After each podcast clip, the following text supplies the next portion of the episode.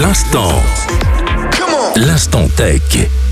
Bonjour à tous, c'est Panos et aujourd'hui dans l'instant tech, je vais vous parler d'une tomate cerise tout simplement. Alors, perdre une tomate cerise, ce n'est pas grave, à la limite elle tombe et elle roule sous une table et on oublie. Eh bien, ça change un peu la donne quand elle est cultivée dans l'ISS et la personne qui s'en occupe se faisait accuser de l'avoir mangée.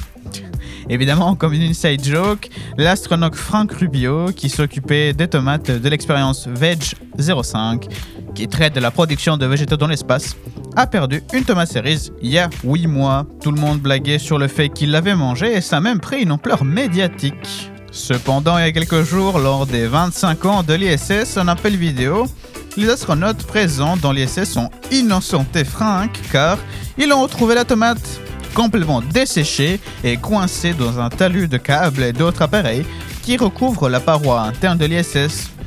Après, en effet, c'est juste une euh, petite tomate cerise. Il y a des choses plus graves à perdre lors d'une expérimentation, et heureusement que ceci n'est resté que dans le stade d'une blague. Alors sur ce, moi je vais vous saluer. J'espère que cette petite info courte vous a plu. Merci de nous écouter et à la prochaine. Bye bye.